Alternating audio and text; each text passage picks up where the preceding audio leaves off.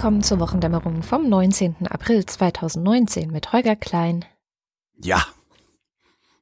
und Katrin Und Rönecke. Katrin Rönecke. Alles muss man selber machen. Fangen wir an mit der Kirche. Äh, Notre Dame ist abgebrannt in Paris, ne? Äh, Kathedrale da auf der Gebrannt, Ile de naja. la Cité. Ja, mein Gott, lass mich doch zuspitzen. Unser eins spitzt doch immer zu. Ja, stimmt. Ähm, ich gebe zu, für mich ist das Ding eine Kirche. Mhm. So, und ich habe das gesehen, habe gedacht, oh, krass. Aber ich war dann doch ein bisschen überrascht über diesen Sturm von Beileidsbekundungen auf Twitter. Das ist ja rundgegangen, als wäre irgendwie die Welt untergegangen oder irgendwie sowas. Das hat mich ein bisschen befremdet, weil ich irgendwie ja keine besondere Beziehung zu diesem Gebäude habe. Ich habe aber auch keine besondere Beziehung zu Paris. Ähm, ich war da erst zweimal und dort auch immer nur für einen Tag. Aber was ich habe, ist ein französischer Kollege. Der ist äh, Techniker bei uns und der heißt Vincent Mimot. Und den habe ich mir am Dienstag geschnappt und ihm einfach mal ein Mikrofon vor die Nase gehalten. Ich bin eigentlich immer noch ein bisschen unter Schock, muss ich sagen. Also als ich es gesehen habe, erstmal war so, wie, was, wo, was. Weil eine Kollegin ist zu mir gekommen und hat gesagt so, pass mal auf, hast du gesehen, was da in Paris äh, passiert? Und ich so, was? Und sie Notre Dame brennt. Und ich, wie, was? Wie? Wie bitte? Was, was, was erzählst du da? Und dann musste ich es sehen. Und da war so, ich war starr einfach. Und total so ein komisches so Gefühl äh, um den Plexus äh, äh, herum, so wie, wie ein leichtes Druck. Äh, Ja, so ein komisches Gefühl. Du kommst selber aus Tours, das ist relativ weit weg von Paris, oder? Warum hast du trotzdem so eine enge Verbindung zu dem Ding? Das sind 250 Kilometer so grob. Aber äh, mittlerweile mit den TGV ist es nicht mehr der Rede wert. es ist so 50 Minuten von, äh, von Montparnasse sind wir jetzt. Aber äh, das ist nicht mal das Thema. Das Ding ist so, ähm, in Frankreich, ich glaube, so äh, Notre Dame ist wirklich so wie ein Zentrum. Also als ein, mit der ganzen Geschichte von Frankreich total verknotet. Da sind so viel passiert, so viel Sachen passiert.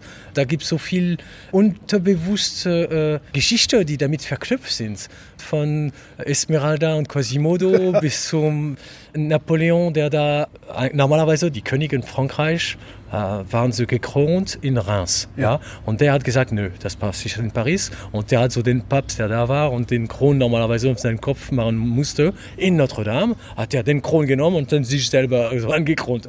Und tschüss. Und also es sind viel, wahnsinnig viele Sachen. Und äh, es heißt Notre Dame. Verstehst du? Notre Dame. Unsere Dame. Ist das ein Stück nationale Identität? Ist das ein Teil deiner Identität, der da gebrannt hat? Ja, wahrscheinlich schon, aber äh, ich, bin nicht unbedingt sehr Nationalist, weißt du? Ich bin in Deutschland und das äh, zeigt viel, dass ich eigentlich mehr Europäer äh, mich fühle als was anderes. Aber in meiner Tiefwahrnehmung bin ich immer noch ein Franzose und äh, tatsächlich Notre Dame ist, ist der Mitte Frankreich.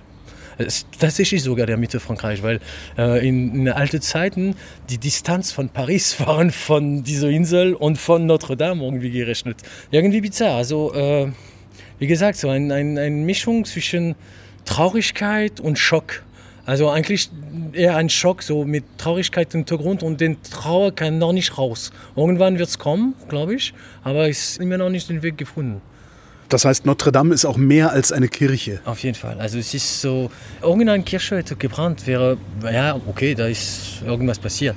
Aber ich meine, sogar, so- es ist über die Religion hinaus eigentlich. Es hat äh, der Asyltradition, die es in Frankreich gibt, hat auch mit Notre Dame zu tun. In Notre Dame konntest du Schutz suchen. Das ist die Geschichte von Quasimodo und Esmeralda, aber tatsächlich, es war wahr. Die äh, Soldaten dürften nicht einfach da reinkommen und jemanden, der so Asyl gefragt hat, wegnehmen. In der Liberation von Paris, als so äh, General de Gaulle kam, da war es, wo sind die da ge- gekommen, um zusammen zu sein? Und das ging über den Religion hinaus in Notre Dame. Ja, und auf den Parvis de Notre Dame tatsächlich war auch so Snipers, die versucht haben, so die Leute abzuschießen. Ja, und die Bilder zeigen General de Gaulle, der weiter trotzdem so aufrecht weiter hineingeht. Ja, und also es ist wirklich, es ist. äh, Nationalheiligtum? äh, Oder ist das zu viel? Ich glaube, es wäre zu viel, aber es ist wirklich so verbunden mit dem ganzen, äh, mit, mit, es ist ganz tief verbunden mit französischer Geschichte. Und das heißt, äh, das hat mit, mit so tatsächlich unsere Identität in der, in der Hinsicht, dass es mit der Geschichte Frankreichs zu tun hat. Geht das allen Franzosen so? Also wird jemand aus Marseille mir das Gleiche erzählen, wie du mir erzählt hast? Wahrscheinlich weniger. Weil die im Süden seit ein äh, paar Jahrzehnte eine eigene, also sogar länger, die haben stärkere Identität da äh, für sich gebaut. Aber trotzdem, er wird davon betroffen, trotzdem. Er wird trotzdem denken so, oh, was ist da passiert? Da, wow, Notre Dame ist weg, was ist da los? Also, das ist eigentlich ein Unfall. Und trotzdem, man hat das Gefühl, da ist etwas Gewalt passiert. Ja, als wäre irgendwem Gewalt angetan worden, mhm. möglicherweise einer ganzen Nation. Das finde ich schon eine ganz interessante Sicht. Und interessant auch, dass er im Grunde sprachlos ist. Ne? Mhm dass, ja. äh, obwohl er wenig Beziehung dazu hat, immer noch sprachlos ist.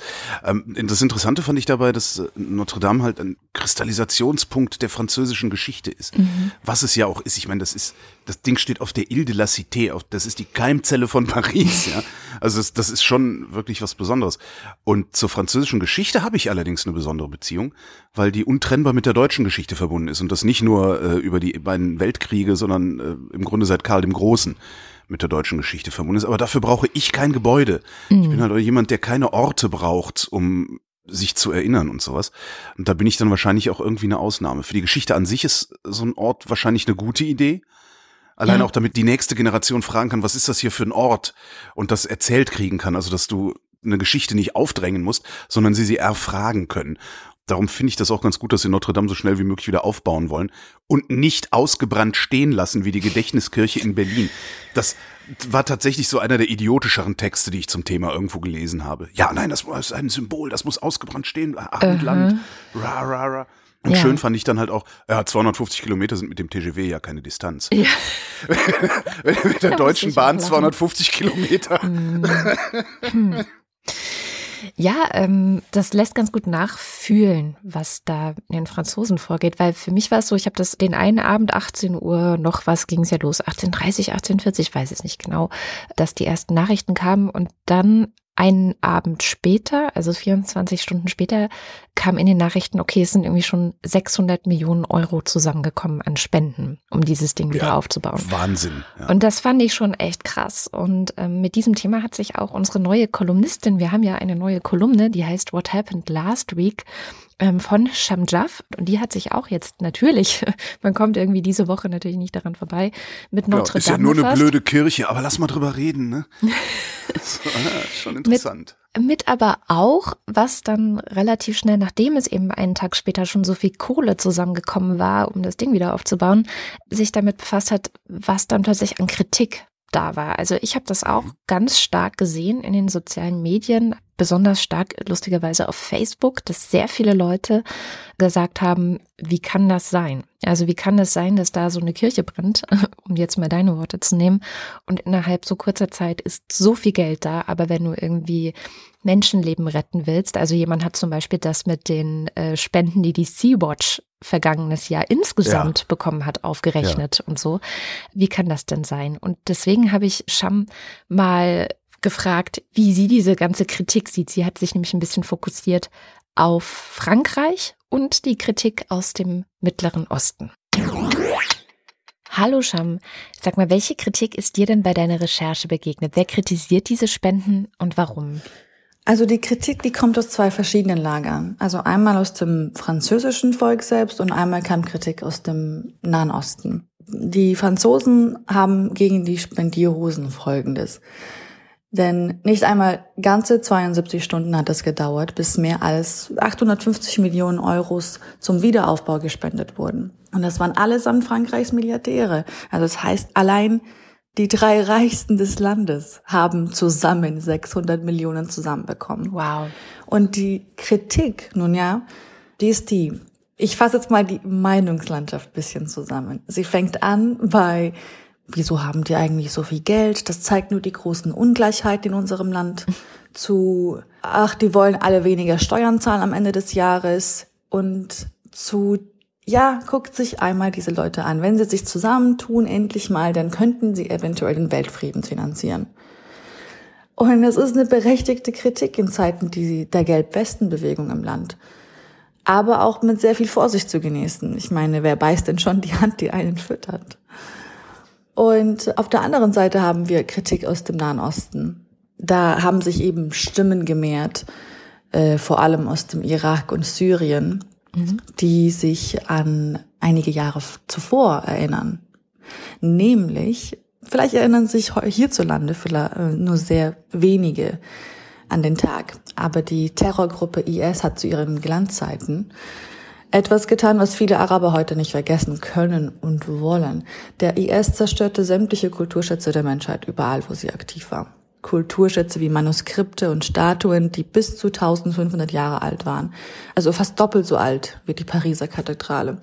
Und zwei Jahre später sprengte sie auch sozusagen die Notre Dame des Nahen Ostens, ja, die berühmte Al-Nuri-Moschee, mhm. die auch zur selben Zeit wie die Notre Dame, ähm, also im 12. Jahrhundert erbaut wurde. Man baut sie erst heute wieder auf, nachdem der IS natürlich weg ist. Damals erzählte man vom Moment der Hoffnungslosigkeit und ähm, naja, alles schien verloren in der Region.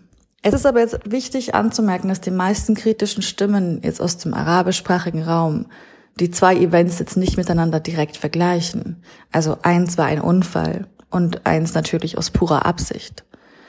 Die Kritik lautet eher, guckt, so haben wir uns damals gefühlt. Und jetzt könnt ihr vielleicht ein wenig davon nachempfinden, wie wir uns fühlen. Also keine Schadenfreude, sondern man möchte eher Empathie erwecken. Ich glaube, Empathie ist an der Stelle ein ganz gutes Stichwort, weil offensichtlich ist ja diese Notre Dame für viele Leute betrauerbar und andere Dinge sind es nicht ganz so. Also was sagt denn vielleicht auch diese Spendenbereitschaft der reichen Leute in Frankreich über die Prioritäten, die sie setzen? Also sagt uns das überhaupt was über deren Prioritäten oder? Also ich glaube, man vergisst leicht, an wie vielen anderen verschiedenen Projekten Milliardäre beteiligt sind. Ich glaube, hier merkt man es natürlich auch, dass wenn sich Frankreichs reichste Menschen hierzu so leicht mobilisieren lassen, ich glaube, das gehört einfach zum Stück Identität dieser Individuen. Also ich meine, das sind auch Menschen. Mhm. Wenn ich jetzt, äh, dass jetzt nicht jeder in Europa, sagen wir mal so, die Al-Nuri Moschent kennt oder sie genauso für wertvoll hält, das ähm, erwarte ich jetzt natürlich jetzt nicht von jedem. Es ist für mich selbstverständlich, dass sie sehr betrauerbar ist, wie du schon sagtest. Es ist auch für mich selbstverständlich, dass das eine Art, also man sagt ja auch so, also viele haben ja jetzt sich darüber mokiert und gesagt, ach, das ist jetzt gerade so eine Art Exercise in Public Relations. Ja, jeder Milliardär will da jetzt am besten scheinen und glänzen. Mhm. Ja, stimmt. Also auch sozusagen in den Medien. Tatsächlich. Ja. Und vielleicht auch bisschen Steuern spart am Ende. Ah, okay. Verstehe. Was mir noch in meinem Umfeld begegnet ist, ist eine sehr linke Kritik an diesen äh, Spenden, beziehungsweise eine, eine Überraschung auch, wie viel es eben ist und wie locker offensichtlich ja auch dieses Geld dort sitzt. Und da kam dann öfters auch die Idee auf, nun ja, wenn da so viel Geld ist und das auch so schnell bereitgestellt werden kann, könnte da nicht Macron letztendlich sagen, okay, wir erhöhen die Steuern für Superreiche, wir äh, sorgen dafür, dass das Geld eben an den Staat fließt, weil wir können nämlich auch sehr, sehr viel gute Dinge damit tun. Zum Beispiel die sozialen Sicherungssysteme irgendwie aufwerten oder mhm. ähm, marode Schulen ähm, irgendwie ja, sanieren, die wir in Deutschland könnten wir das sicherlich auch tun. Was sagst du zu solchen Argumenten? Also ich verstehe die Kritik sehr gut. Sie ist auch eine sehr emotionale Kritik. Ja, also es ist jetzt nicht so, dass jetzt auf einmal ein Tag vor Notre Dame diese Milliardäre reich geworden sind. Sie waren ja schon reich vorher und sie mhm. werden es jetzt auch weiterhin sein. Also ich meine, allein die drei Reichsten haben gemeinsam vielleicht um, die, also mehrere hundert Milliarden. Sie finanzieren natürlich auch super viele andere kulturelle Projekte und soziale Projekte. Mhm. Dieses hat natürlich jetzt einfach an an Medienaufmerksamkeit natürlich sehr viel bekommen. Es ist aber, für mich ist es sehr wichtig, auch ähm, wenn wir jetzt darüber reden, ich glaube, das ist jetzt auch eine sehr sensible Angelegenheit, weil wenn wir jetzt anfangen zu kritisieren und sagen, Milliardäre spenden das und das für die Notre Dame und dann, und dann hauen wir ihnen auf die Finger und ich glaube, dass das tut beiden Seiten nicht gut, denn das sind natürlich auch dann die Individuen, die das Geld, die das Geld haben. Und wenn sie sich das da angegriffen fühlen, beleidigt fühlen, wenn wir sie, wenn wir sie eben einfach ja, nicht gut behandeln, ja, hm, dann kann es sein, dass sie sich auch daraus völlig auch entziehen und mhm. sagen, ganz ehrlich, wir haben keine Lust mehr auf diese ganzen Bad Bad Public Relations, ja. Und äh, dann lassen wir die ganzen Sachen sein und kümmern uns nur noch um andere Projekte. Also ich glaube, vielleicht wäre das mit einer umgekehrteren Psychologie, äh, hätten wir da vielleicht viel mehr geschafft. Denn es sind ja Menschen, die ihre eigenen Interessen natürlich auch haben und das unterstützen, was ihre Individualität ausmacht, was sie gerne in der Welt, von, was sie davon mehr sehen möchten in der Welt. Ich finde, das ist nicht verwerflich. Okay, also verschieben wir vielleicht die Steuererhöhungsdebatte dann ähm, auf eine Zeit, wenn die Notre Dame-Debatte wieder abgeebbt ist, oder? genau. Gut, What Happened Last Week ist dein Newsletter, erscheint nächste Woche und wer jetzt Interesse bekommen hat, noch mehr von dir zu lesen, wo findet er den Newsletter? Auf whathappenedlastweek.com. Und es ist natürlich ein durch Spenden finanziertes Projekt, das müssen wir auch noch dazu sagen. Und vielleicht findet sich ja jetzt nach dieser Ausgabe ein französischer Superreicher oder ein deutscher Superreicher oder so. Das würde mich natürlich freuen. Der ähm, den Newsletter unterstützt. Bis nächste Woche, liebe Scham. Bis nächste Woche. Ja, fand ich nochmal eine ganz gute Wendung, dass das vielleicht auch nicht so schlau ist, jetzt da die ganze Zeit gegen diese Spenden zu nee, schießen. Absolut nicht. Also vor allen Dingen jetzt ist es nicht ja. schlau, aber es ist zumindest was, was man sich merken sollte für die nächste Diskussion über Vermögenssteuern. Mhm, genau.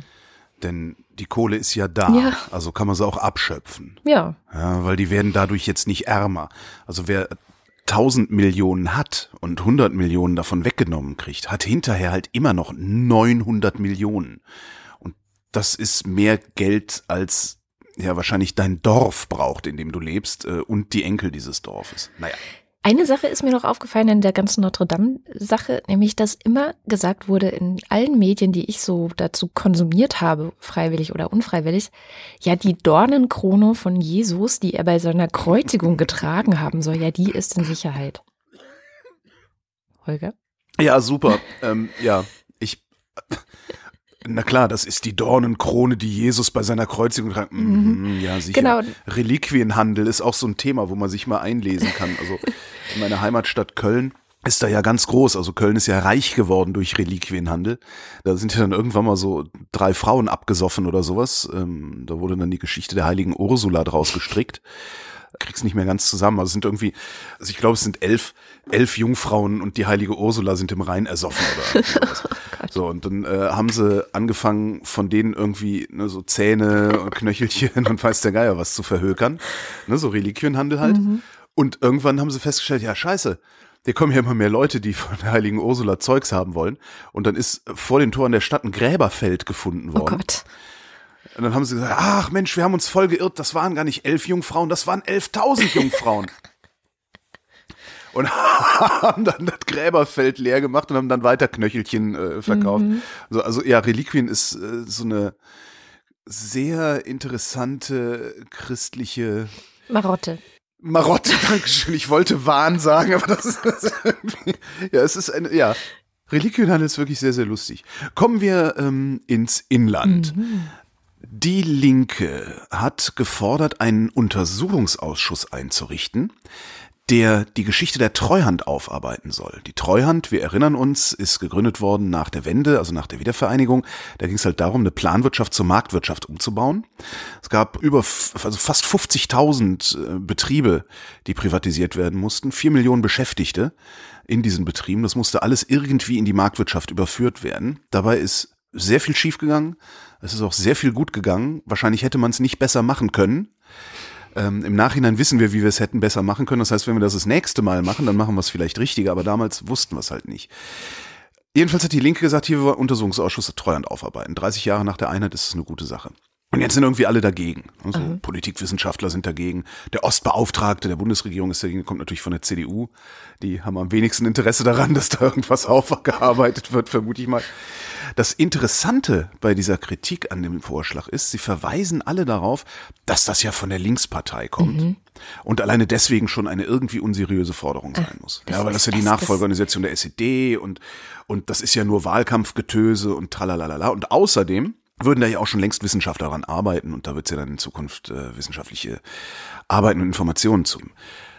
Dabei finde ich diese Idee, das Ganze mit einem Untersuchungsausschuss zu machen, sehr, sehr charmant, weil nämlich der Unterschied zwischen einer wissenschaftlichen Arbeit und einem Untersuchungsausschuss ist, so eine Arbeit, die kann so objektiv wie möglich sein. Ja?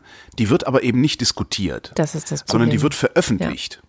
Die wird einfach nur veröffentlicht. Hier, Ossi, so war das damals und jetzt halt die Fresse. Na, vielleicht so, wird es noch zum passiert. Deutschlandfunk eingeladen, also die Wissenschaftler. ja, ja, Ein fünfminütiges genau. Interview oder so. Genau, und zwei Titelgeschichten im Spiegel und sowas. Wenn du das aber per Untersuchungsausschuss machst, dann dauert das im Idealfall eine ganze Legislaturperiode. Ja, wenn du es schaffen würdest, dass der nächste Deutsche Bundestag sofort einen U-Ausschuss einrichtet, dann hast du vier Jahre lang kontinuierlich Berichterstattung. Überall hast du Meinungen, es werden Geschichten erzählt. Davon stimmen manche, manche stimmen garantiert nicht. Ja, was so ein Ausschuss aber, glaube ich, bringen würde, ist, dass das ganze Land, und zwar das ganze Land, weil da kann sich dann auch der letzte Hinterschwabe nicht rausnehmen, das ganze Land würde diese Geschichte besprechen, und zwar kontinuierlich und länger und darum auch intensiver als ja zwei Geschichten im Spiegel das irgendwie auf die Reihe kriegen können. Und ich glaube, das würde ganz fürchterlichen Streit geben. Mhm. Das würde entsetzlich werden. Ja auf die eine oder andere Weise. Es würden aber auch viele, viele Erzählungen einfach zusammenbrechen. Die Westler könnten sich nämlich nicht mehr so einfach als Eroberer sehen. Hier von unserem Geld hätten die hier die ganze Ortskerne hübsch gemacht und ne, alles von unserem Geld. So, das würde halt nicht mehr passieren. Und die Ostler, die müssten sich dann auch mal davon verabschieden, dass sie erobert worden sind. Mhm. Die haben uns ja nur verarscht, wo sind denn hier die blühenden Landschaften? So, wenn alle dann wirklich, und ich glaube, das würde passieren, miteinander reden und nicht immer nur übereinander reden, mhm. dann hätten wir aus so einem Untersuchungsausschuss, ich bin, ich weiß, ich bin sehr utopistisch naiv gerade, aber wir ungewöhnlich, Holger. mit so einem Ding vermutlich die größte Chance, hier tatsächlich mal deutsche Einheit zu machen, weil bei einer Sache bin ich mir sehr, sehr sicher. Das Problem zwischen Ost und West ist nicht, dass im Osten weniger Geld verdient wird oder, oder weniger Renten gezahlt werden oder sowas. Ich glaube, das Problem liegt irgendwo anders und drückt sich bloß in diesen komischen Diskussionen über, über Geld und, und irgendwas aus, weil uns nämlich in Wahrheit die Worte fehlen, um auszudrücken, was nicht stimmt. Ja. Ja. Und so ganz im Vorbeigehen, da bin ich mir auch sicher, also jetzt historisch gesehen im Vorbeigehen, jetzt nicht zack, weg, würden diese Nazi-Parteien auch davon verschwinden. Weil die profitieren nämlich davon, da muss man sich ja die AfD nur angucken, Klar. die profitieren davon, dass sie behaupten zu handeln, wo andere nur reden. Dabei stimmt beides nicht. Niemand redet, wir haben mit dem Reden noch nicht mal richtig angefangen und die handeln auch nicht. Ja, ich finde das auch eine sehr charmante Idee und ich finde es auch irgendwie 30 äh, Jahre nach der Wiedervereinigung ist auch langsam mal gut mit dem Gebäsche der Linkspartei und ihrer Geschichte, die SED-Nachfolgepartei, bla.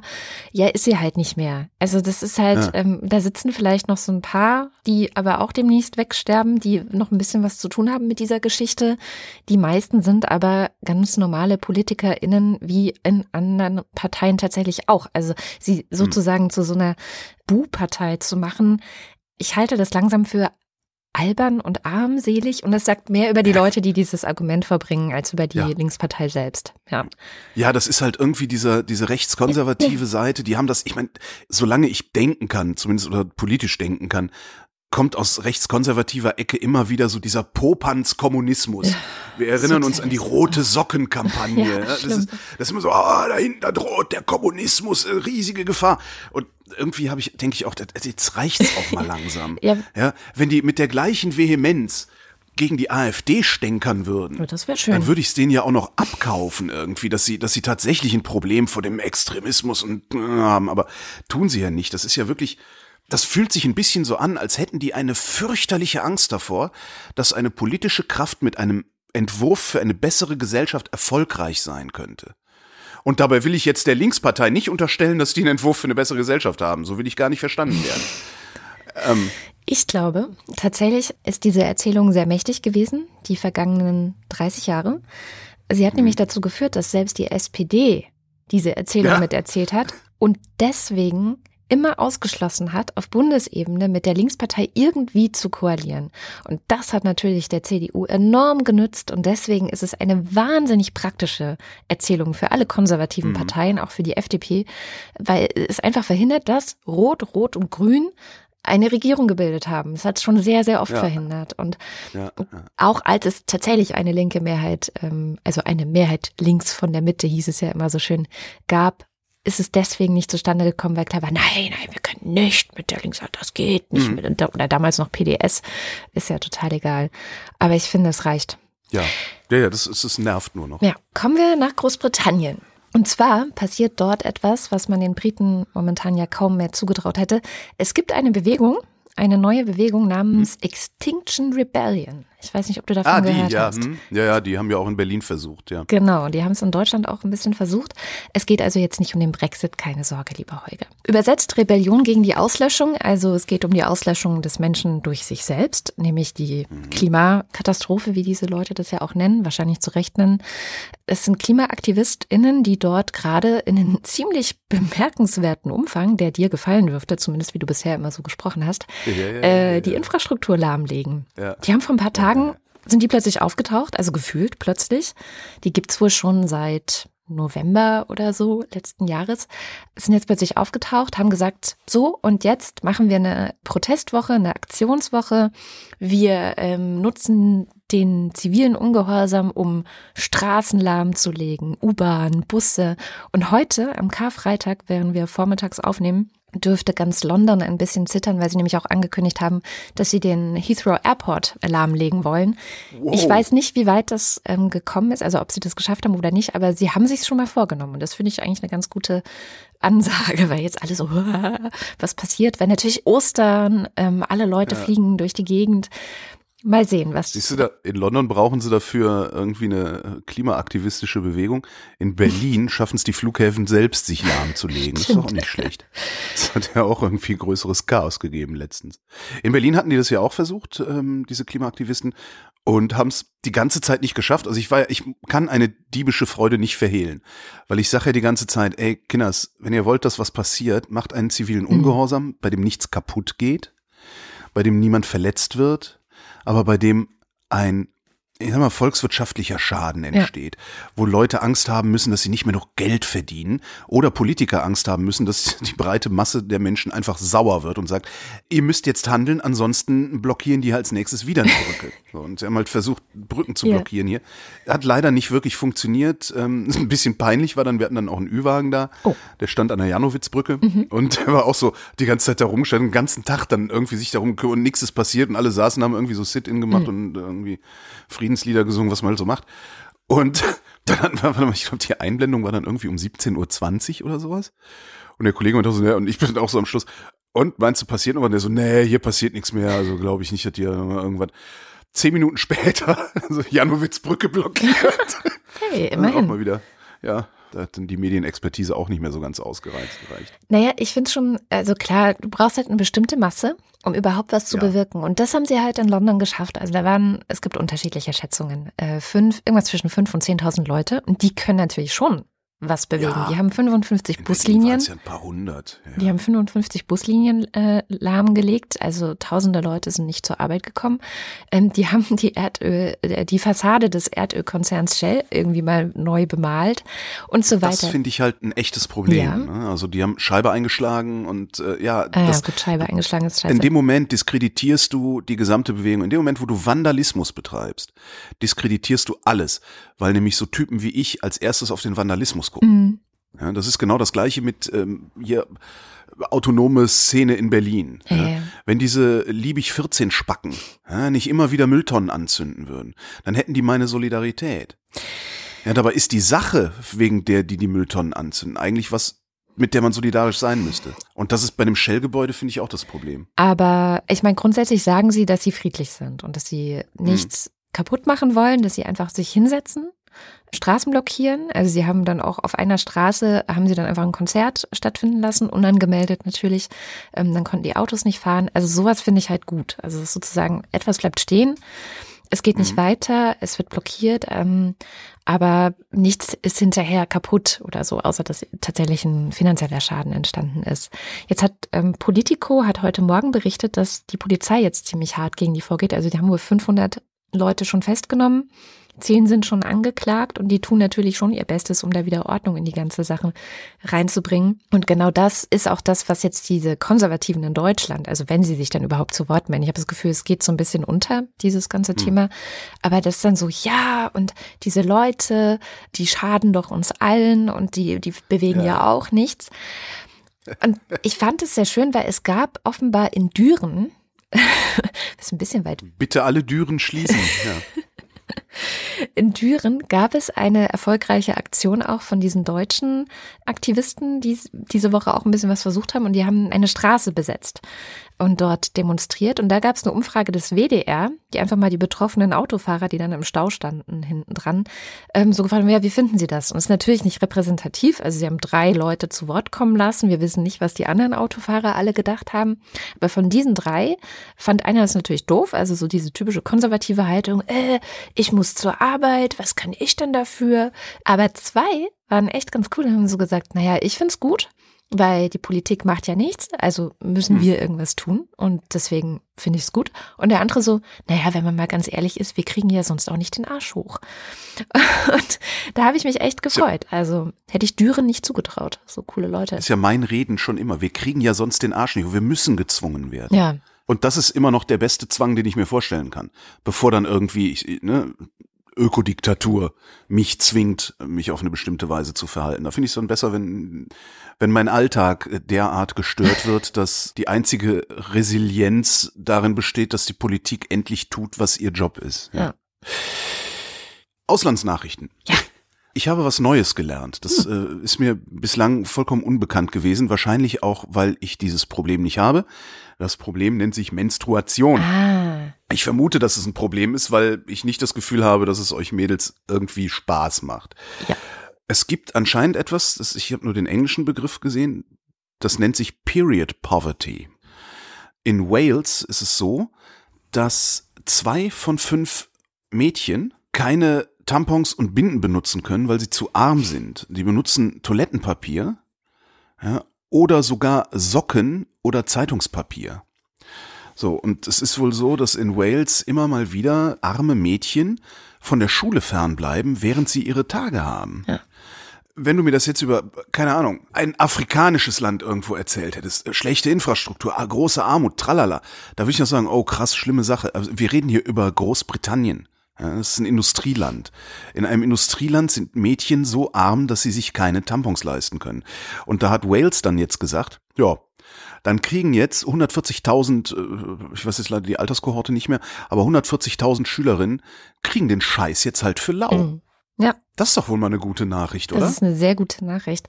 Es ist Die, interessant. die Ursache ist natürlich keine gute Nee. Nachricht, aber ich, also, Das meinte ich ja. Also so dieses, dass hinter diesem ganzen Brexit verloren geht, wie arm die Leute sind und wie krass die sozialen Probleme in Großbritannien sind und dass niemand sich gerade darum kümmern wird, weil alle sich nur über diesen scheiß Brexit streiten, der wahrscheinlich das Land noch ärmer machen wird am Ende. ja. Und jetzt frage ich mich, nachdem ich das gelesen habe, warum gibt's das bei uns nicht?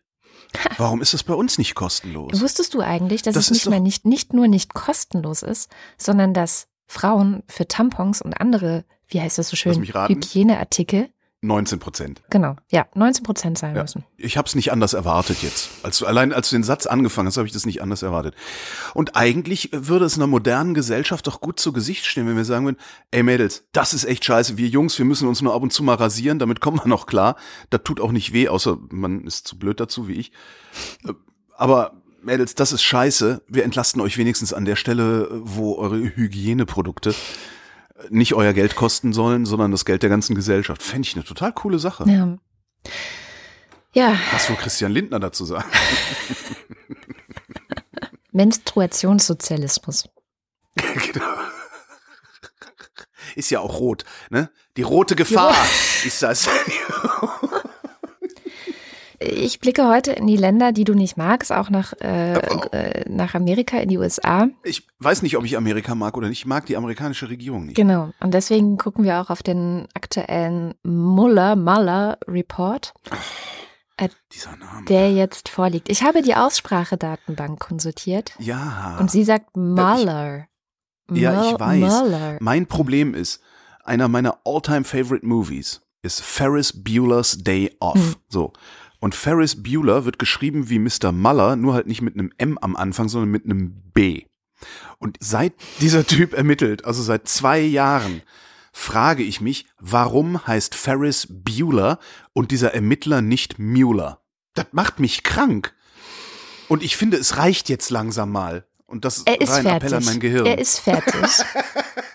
er hat fertig. ja, wer weiß. Der Report liegt jetzt vor. Es sind über 400 Seiten und ich habe sie nicht gelesen. Das möchte ich gleich vorweg schicken. Das habe ich einfach nicht geschafft.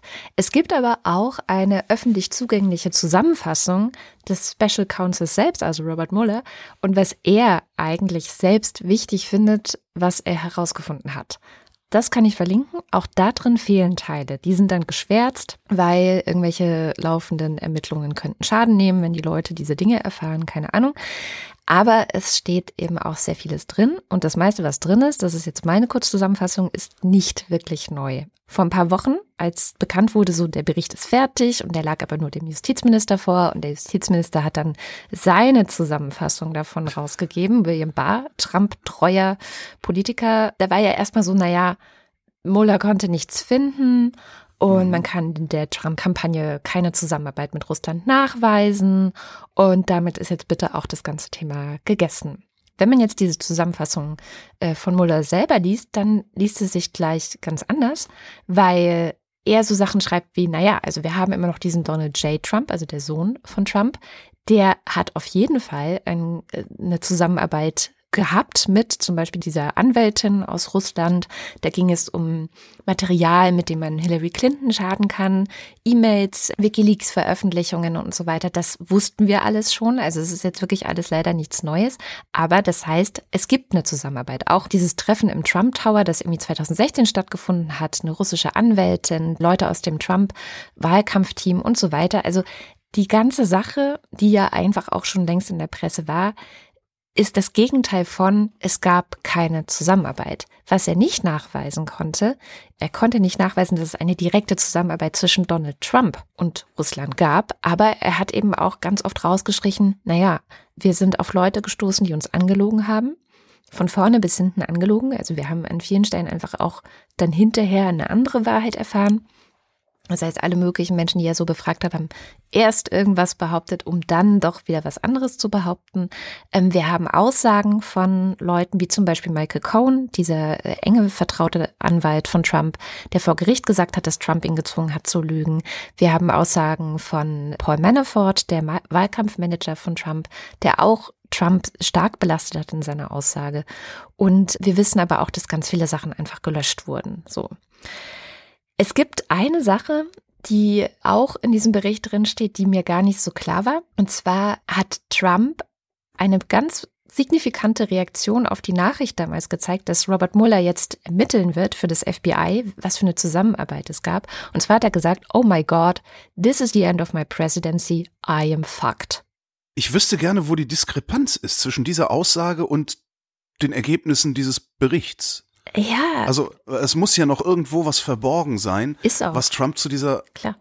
Also das, das sagt Ja. der Bericht auch. Also es gibt einfach ganz viele Stellen, wo man nicht weitergekommen ist, wo Mhm. Sachen gelöscht, verschwunden sind, ähm, Leute gelogen haben und da einfach so eine Barriere ist, an der geht's nicht weiter. Also natürlich Mhm. versuchst du natürlich äh, solche Machenschaften auch zu verschleiern.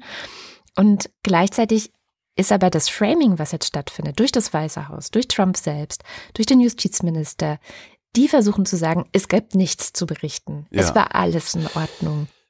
Ah, versteh, jetzt verstehe ich es erst. Das habe ich nämlich, also ich habe gestern auch immer nur so, so überflogen und ich bin es ja so ein bisschen leid mit diesem Trump. Aber ich habe mich immer gefragt, irgendwo gibt es eine Diskrepanz zwischen dem, was ich lese und was die Offiziellen sagen, okay, verstehe.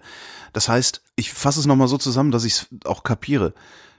Die Trump-Leute behaupten, es steht nichts drin. Ja. Was aber drin steht, ist, es gibt noch viel mehr und die Trump-Leute haben dafür gesorgt, dass wir es nicht finden konnten. Genau, und Okay. auch versuchen sie das, was längst schon bekannt ist, also was schon längst in den Medien war in den vergangenen Jahren, Ja. das versuchen sie auch unter den Teppich zu kehren, nämlich diese Zusammenarbeit von bestimmten Leuten aus dem Wahlkampfteam mit Russland, die Aussagen vor Gerichte gemacht wurden durch Cohen, durch Manafort, durch Papadopoulos. Also diese ganzen Dinge versuchen sie auch mit wegzuwischen und die Leute vergessen zu lassen.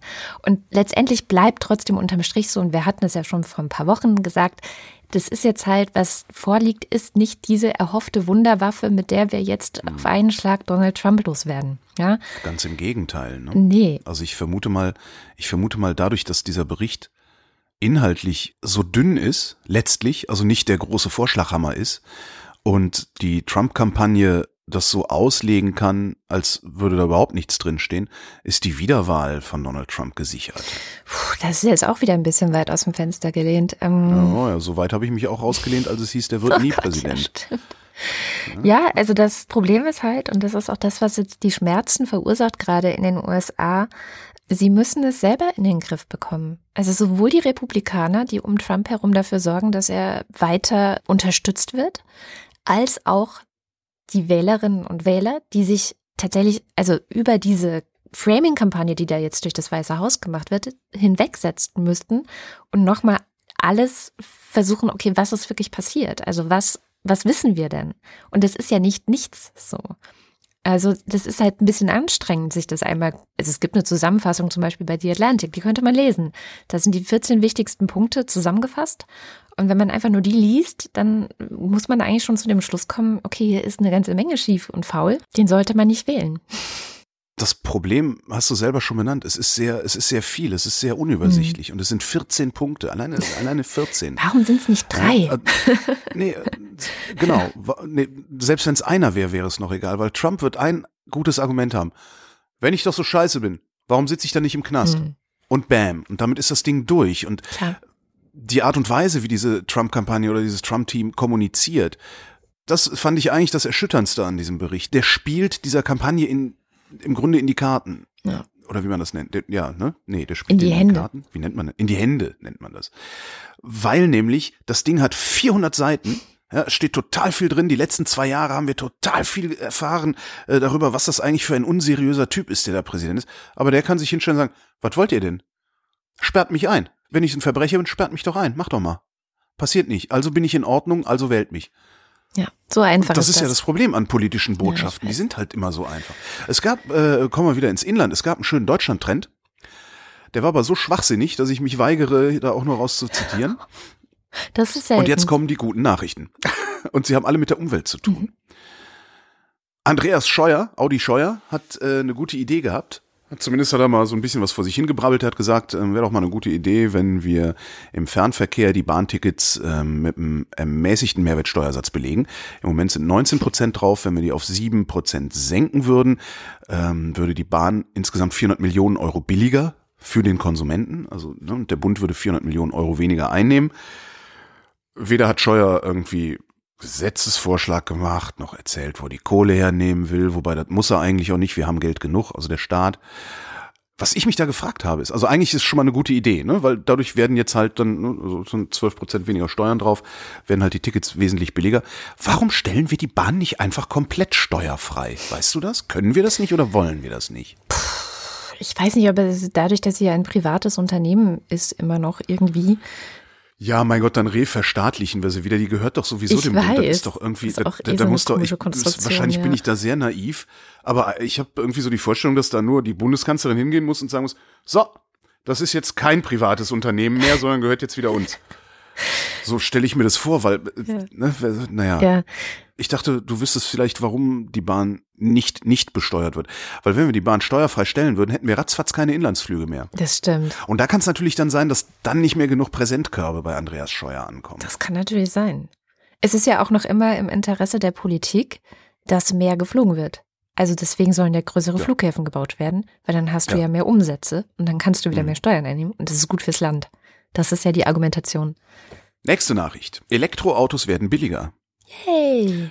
2015 hat der Akku, also die Batterie im Auto, noch die Hälfte der Fahrzeugkosten ausgemacht. Fahrzeugkosten im Sinne von Herstellungskosten. Mhm. 2025 werden das nur noch 20 Prozent der Herstellungskosten sein. Das führt dann dazu, dass Elektroautos wesentlich günstiger werden und es, wie ich glaube, es war Forbes, wo ich das gelesen habe, es in Zukunft nur noch eher eine Geschmacksfrage sein wird, ob man sich ein Stinker oder ein anständiges Auto kauft. Cool. Herstellungskosten, ne? Dass wir das Marketing dann mitbezahlen müssen, steht wieder auf einem anderen Blatt. Dann haben wir auch noch die deutsche Automobilindustrie, so wie ich die einschätze, werden die dann auch noch die Elektroautos künstlich teuer halten, beziehungsweise keine günstigen anbieten, äh, damit weiter schön blöd Verbrenner gekauft werden, wegen der Reichweite die Reichweite und die Kuh halt weiter gemolken werden kann auf Kosten aller und zwar auch auf Kosten der Menschen, die überhaupt nichts damit zu tun haben wollen. Aber immerhin werden die Dinger mit an Sicherheit grenzender Wahrscheinlichkeit sehr billig. Ähm, der Artikel schrieb dann, dass im Grunde dieser, wie nennt man das denn, also dass die Preise ausgeglichen sind, also Elektroauto oder Verbrennungsmotor, im Grunde nur noch einen Leasingzyklus entfernt sind. Also in drei Jahren wird es schon so weit sein, dass Elektroautos nicht mehr teurer sein müssen ah, cool. als Verbrennungsmotoren. Das heißt, wenn du dann hingehst und ein Fahrzeug liest, kannst du halt sagen, ja, was nehme ich denn? Ja, dann nehme ich halt das elektrische. Das ist halt leiser und schöner und netter. Cool. Eine Ausrede weniger, sage ich einfach mal. Eine Ausrede weniger. So, die Zahl der Woche. Keine Ahnung, nächste Woche haben wir wieder keine, aber ich tue jetzt mal so, als hätten wir eine Rubrik. Die Zahl der Woche lautet 10 Prozent. Mhm. Dabei habe ich sehr großzügig gerundet, weil es dann besser klingt. Madrid. Madrid hat ja neuerdings so eine quasi autofreie Innenstadt. Mhm. Ja, und jetzt, wer hätte das gedacht, ja, sind die Schadstoffwerte gesunken. Nein. Die Luftverschmutzung insgesamt, also Partikel minus 8,9 Prozent, was ja quasi 10 Prozent sind. Mhm. Ne? NOx minus 38 Prozent. Oh, cool. mhm. CO2 minus 14 Prozent. Sehr gut. Und hier kommen jetzt die nächsten 10 Prozent. Seit Madrid einen auf autofreie Innenstand macht, sind die Umsätze im Einzelhandel um 9,5 Prozent gestiegen. Na, sowas. Wer hätte das gedacht? Das passiert übrigens, das kann man auch nachvollziehen, das passiert überall dort, wo Autos zurückgedrängt werden und wo mehr Raum für den Menschen geschaffen mhm. wird. Ja, bloß die Ferengi und die CDU reden den Einzelhändlern seit Jahren ein, dass sie kein Geld mehr verdienen, wenn man nicht mehr vor ihrem Laden parken kann. Was man sowieso nicht kann, weil da eh immer schon alles voll ist.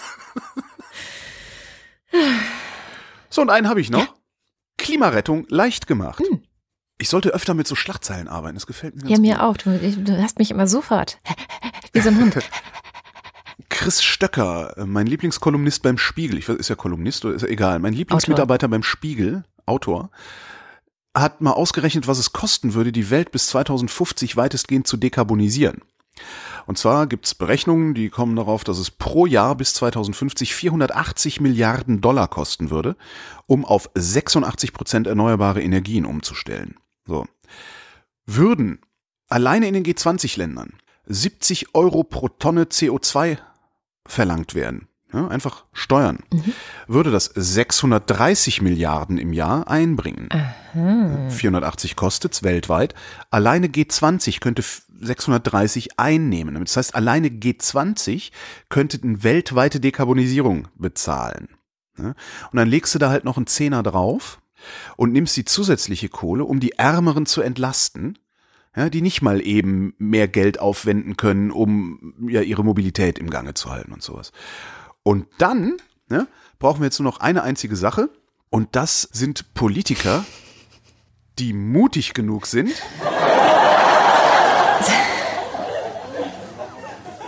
das auch umzusetzen. Badum.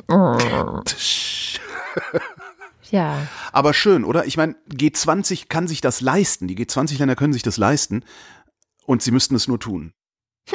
Hm. Jetzt kann ich mir auch ein Loch buddeln gehen. Nein, aber ich habe auch noch ein Thema, wo wir oh. schon gerade bei den sehr, sehr deutschen Themen Auto und so waren. Heute ist ja Karfreitag. Ich glaube, mhm. getanzt werden darf heute nicht, aber getrunken ein Glück schon. Oh. alle Deutschen besoffen so. kann ich eh, besoffen oh. können wir eh nicht tanzen. Wir sind Deutsche, genau. ja, genau. Und darin sind wir Deutschen echt äh, ganz schön gut. Es gibt nämlich das Jahrbuch Sucht. Das ah. gibt's jedes Jahr. Jetzt haben wir 2019. Das Jahrbuch Sucht ist für 2017.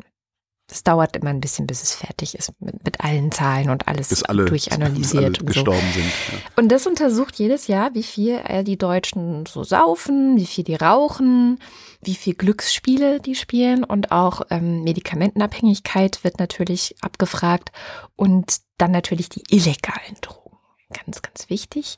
Die gute Nachricht ist, dass die Deutschen zwei Prozent weniger Alkohol gesoffen haben als im Jahr davor, 2016. ja, dann ist ja alles gut. Genau. Das heißt konkret, wir Deutschen trinken durchschnittlich, das muss man sich immer vergegenwärtigen, dass manche sehr viel mehr und manche sehr viel weniger trinken. Es gibt nämlich auch Leute, die trinken gar nichts. Wir trinken durchschnittlich im Jahr eine Badewanne voll mit alkoholischen Getränken. In dieser Badewanne sind 100 Liter Bier, 20 Liter Wein und 5 Liter Schnaps. Das fand ich so krass. Ich dachte Nur mir so, 20 Liter Wein, was sind denn das für Proleten? Die gleichen das mit 100 Liter Bier wieder aus. Ich habe mir dann diese Badewanne vorgestellt und mir ist ein bisschen schlecht geworden, ehrlich gesagt. Ja gut, man soll das ja auch nicht zusammenschütten, das machst du ja nacheinander. Okay, gut. Fast 8 Millionen Bundesbürger zwischen 18 und 64 Jahren. Das sind echt viele Leute, sind Risikotrinker. Wann ist man ein Risikotrinker, Holger? Das ist nämlich. Wenn man jeden Tag trinkt. das ist, genau, das ist viel Ja, das- nämlich gar da nicht geht's da. aber auch um, Da geht's aber auch um Mengen. Genau, ein halber Liter Bier pro Tag. Durchschnittlich. Durchschnittlich. Das heißt, wenn du insgesamt in so einer Woche durchschnittlich mehr als einen halben Liter Bier oder die Menge Alkohol, die in einem halben Liter Bier enthalten ist, trinkst, bei Männern bist du dann ein Risikotrinker. Bei Frauen ist es nur die Hälfte. So, jetzt kann sich jeder ja mal überlegen, bin ich eigentlich Risikotrinker oder Risikotrinkerin? Bei 231.300 Straftaten standen die Täter unter Alkoholeinfluss. Das ist ungefähr 11 Prozent aller Tatverdächtigen. Jetzt wüsste ich gerne, bei wie viel Straftaten die Täter bekifft waren. Ob sowas erhoben wird? Das wür- würde mich wirklich mal interessieren, weil Das ich, wird ich bestimmt unterstelle, erhoben, ja. ich unterstelle, dass Bekiffte nicht straft, sich nicht strafbar machen, also dass sie keine Straftaten begehen. Also jedenfalls nicht im Sinne von Eigentumsdelikten und sowas. Dass sie natürlich eine Straftat begehen, weil sie bekifft sind, ist wieder was anderes. Gut, dann sind wir schon mitten in den illegalen Drogen. Tatsächlich ist Kiffen ja die. Nummer eins. Nee, nee, kein Problem. Kommen wir direkt dahin. Von der Polizei konfisziert wurden 2017 fast 8000 Kilogramm Cannabis. 8000 wurden konfisziert. Jetzt können, Kann man die irgendwo abholen?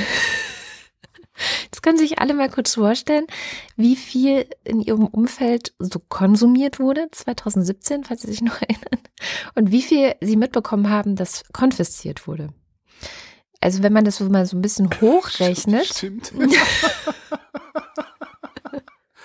und das ist übrigens ein Anstieg, Super. Und dann irgendwie noch so konservative Drogenpolitik, das hilft. total, Mhm. das hilft ganz, ganz doll. Das ist ein Anstieg von 30 Prozent im Vergleich zum Vorjahr gewesen. So, dann knapp 1300 Menschen sind am Konsum illegaler Drogen gestorben. Jetzt kommt wieder der kurze Moment zum Innehalten, denn das ist kein Argument für die Illegalität dieser Drogen, sondern das ist natürlich ein Argument dagegen, weil die meisten Toten durch den Konsum von Heroin äh, verursacht werden. Dieser sogenannte goldene Schuss ist da. Ja, dreckiger Stoff, dreckige Nadeln. Genau. Ähm, dieser goldene Schuss wird meistens dann gesetzt, wenn man auf der Straße doch plötzlich mal etwas reineres Zeug bekommen hat als sonst. Mhm. So, dann hat man nämlich überdosiert und dann stirbt man in kontrollierten. Ah, das heißt, es ist gar kein dreckiger Stoff, der dich umbringt, sondern es ist saubererer Stoff. Das ist meistens der Fall. Also, dass Ah, meistens ähm, irgendwas anderes noch reingepanscht ist und du dann halt bestimmte Mengen benutzt, um diesen Kick zu kriegen, den du haben willst. Und wenn dann plötzlich doch mal ein bisschen was reineres ist, dann überdosierst du aus Versehen. Es gibt ja immer wieder so Projekte, wo kontrolliert Heroin abgegeben wird oder Ersatzprodukte für Heroin abgegeben wird und dort sterben halt keine Menschen. Das passiert da halt nicht. Das heißt, diese 1300 Menschen, die am Konsum illegaler Drogen gestorben sind, hätten nicht sterben müssen, wenn der Konsum dieser Drogen nicht illegal wäre. Kommen wir wieder zurück zu den legalen Drogen. Ähm, Rauchen. Ein Drittel aller Bundesbürger raucht. Immer noch. Fand ich krass. Immer noch so viel. Das Ein echt viel, Drittel? ja. Ist auch um knapp äh, zwei Prozent gesunken. Aber der Konsum von Zigarren, Zigarillos und Pfeifentabak ist angestiegen. Ah, wir, wir wollen exklusiv sein. Einerseits. Andererseits ist in dieser Erhebung mit drin Tabak, der in Shisha-Bars verkauft wird. Ah. Und da sind wir wieder bei dem Thema von letzter Woche. Wahrscheinlich ist das der Hauptgrund, warum das angestiegen ist, weil die Shisha-Bars gerade so in sind oder wie auch immer man das nennt. Es gerüchtelt übrigens diese Woche, dass äh, die CDU-Bundestagsfraktion von ihrer Ablehnung eines Tabakwerbeverbots abrücken will. Ach. Also wir haben ja nur deswegen noch Tabakwerbung in Deutschland, weil die CDU dem Druck der Industrielobbyisten verfallen ist. Ansonsten hätten wir längst äh, Tabakwerbeverbote, möglicherweise wie in Frankreich, was ja nachweislich dazu führt, dass weniger geraucht wird, weil nämlich die Erstkonsumenten weniger werden. Ich, wenn ich mich recht erinnere, ist eine Zahl, die habe ich, die ist sehr, sehr alt. Wenn ich mich recht erinnere, hat das in Frankreich das Tabakwerbeverbot dazu geführt, dass sie 50 Prozent weniger Erstkonsumenten Mhm. hatten. Und Erstkonsumenten sind halt Kinder und Jugendliche. Da gerüchtelt es diese Woche. Sehr Ja. gut. Warum das Ganze? Warum ist es notwendig? Weil immer noch 13,5 Prozent aller Todesfälle als Folge des Rauchens angesehen werden. Das ist, ein- 120.000 im Jahr, glaube ich. Ne? ja, ich glaube, es sind inzwischen sogar mehr. So, kommen wir zu den Medikamenten. Das ist eher so unser Metier, also wir Frauen. Alkohol ist euer Ding, ne? so ein Männerding. Medikamente ist so ein Frauending. 1,2 bis 1,5 Millionen Menschen in Deutschland sind abhängig von Schlaf- oder Beruhigungsmitteln. Hm. Ist noch nicht so schlimm wie in den USA, aber auch nicht wenig. Und zu guter Letzt das Glücksspiel. Ich verstehe es nicht, also ich verstehe Glücksspiel nicht, aber gut. 2017 wurden mit Glücksspiel, und das ist jetzt so eine komische Zahl, 46 Milliarden Euro umgesetzt. Wir hatten es ja letzte Woche, irgendwie das Glücksspiel ja auch eine ganz gute, ja, das haben wir nicht in der Sendung besprochen, ne? aber das ist ja auch eine ganz gute Geldwäsche sein könnte, Ja. die da passiert. Also dieser Umsatz an sich sagt jetzt nicht unbedingt was über die Süchtigen aus, aber man geht davon aus, dass ungefähr 200.000 Menschen glücksspielsüchtig sind und weitere 300.000 ein Problem zumindest irgendwie mit Glücksspiel haben und es nicht im Griff haben. Ja. Und was man da tun könnte, sagen die Leute vom Jahrbuch Sucht auch, man könnte zum Beispiel mal härtere Kontrollen machen, weil nämlich die größte Teil von Glücksspiel in Deutschland gar nicht erlaubt ist. Und gut wäre es übrigens auch, wenn so Role Models wie zum Beispiel Fußballspieler nicht dafür Hm. werben würden. Ja, zum Beispiel. Oder wenn man es einfach verbieten würde, weil es ist ja wirklich nicht nötig. Also man kann ja, ohne weiteres, wenn der Staat da seine scheiß Einnahmen haben will, dann kann man ja weiter Lotto 6 aus 49 laufen lassen. Genau. Aber diese ganzen komischen, Achtung, Airquotes, Casinos, Mhm. ja, das, was früher Spielothek hieß, ähm, die müssen ja nicht irgendwo stehen. Und ich finde auch nicht, dass die dazu geeignet sind, ein Wohnviertel in irgendeiner Form aufzuwerten. Das hast du sehr schön ausgedrückt. Ja, so viel vom ähm, Ähm, Jahrbuch Sucht. Glücksspiel ist im Übrigen oder scheint im Übrigen ein sehr weit verbreitetes Problem unter Migranten zu sein. Da habe ich vor Jahren mal, ähm, es ist leider nicht mehr online, aber immerhin noch der Text dazu, im Deutschlandfunk ein Feature gehört Mhm. äh, über Spielsucht unter Migranten. Ich kann jetzt überhaupt keine Zahlen mehr sagen und nichts, aber es hat mich so beeindruckt. Also der Umfang dieses Problems war so, dass es mir wirklich über, von wann ist es? Ja, ist schon zwei Jahre alt, dass es mir sehr, sehr hängen geblieben ist. Also es war, waren erschütternde äh, Zahlen und Berichte. Vielleicht findet es irgendwer noch irgendwo in Audio, dann äh, kann ja mal Bescheid sagen, wäre ganz schön. Ja. Hast du noch was? Ja. Ich hab nix. Dann sind wir auch am Ende der Sendung angekommen.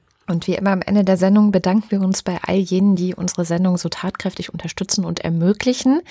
Das geht über direkte Spenden. Wie ihr das machen könnt, findet ihr auf wochendämmerung.de. Dort gibt es alle Informationen zu unserem Konto. Ihr könnt es aber auch über Steady machen. Und wenn ihr das über Steady macht, wie zum Beispiel die Ultras und der Fanclub, dann lesen wir euch sogar am Ende jeder Sendung vor. Und das kommt jetzt.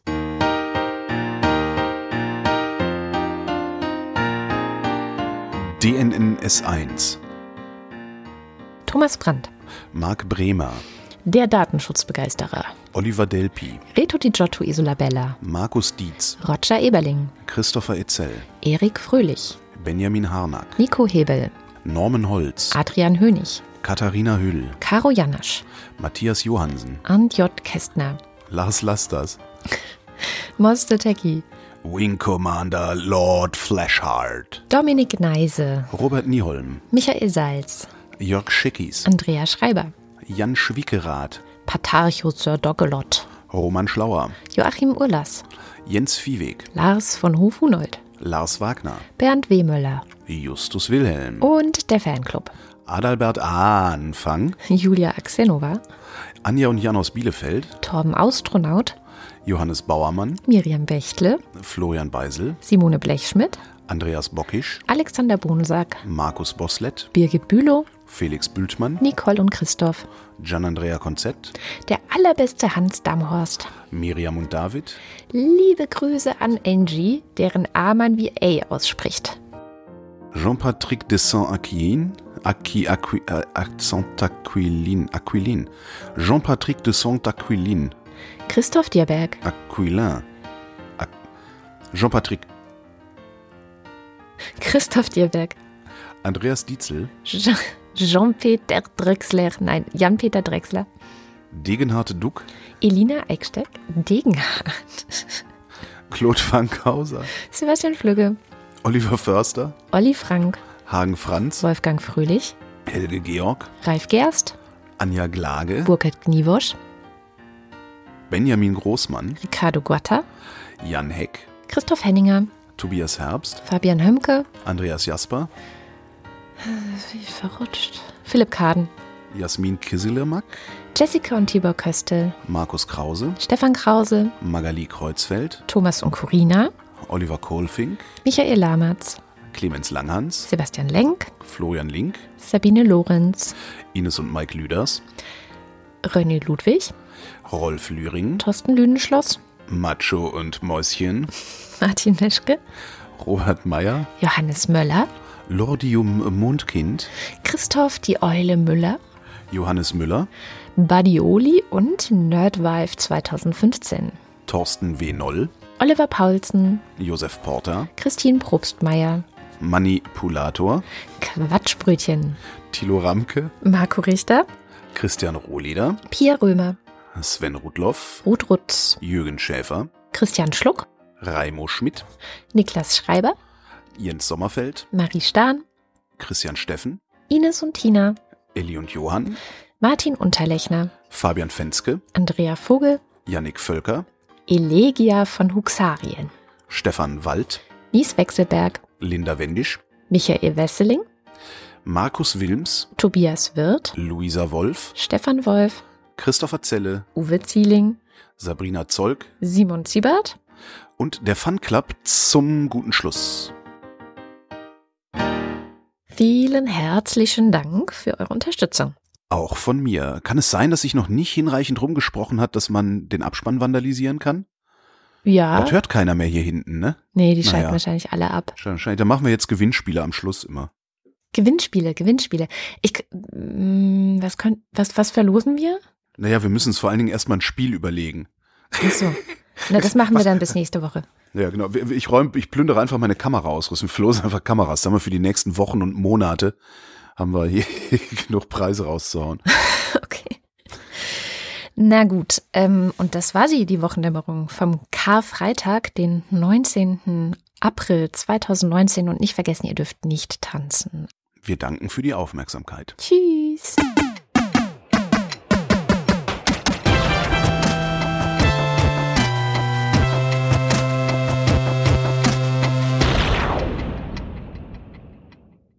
Die Wochendämmerung ist eine Produktion von Haus 1.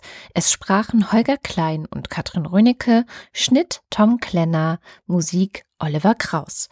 Weitere Infos auf haus1.fm.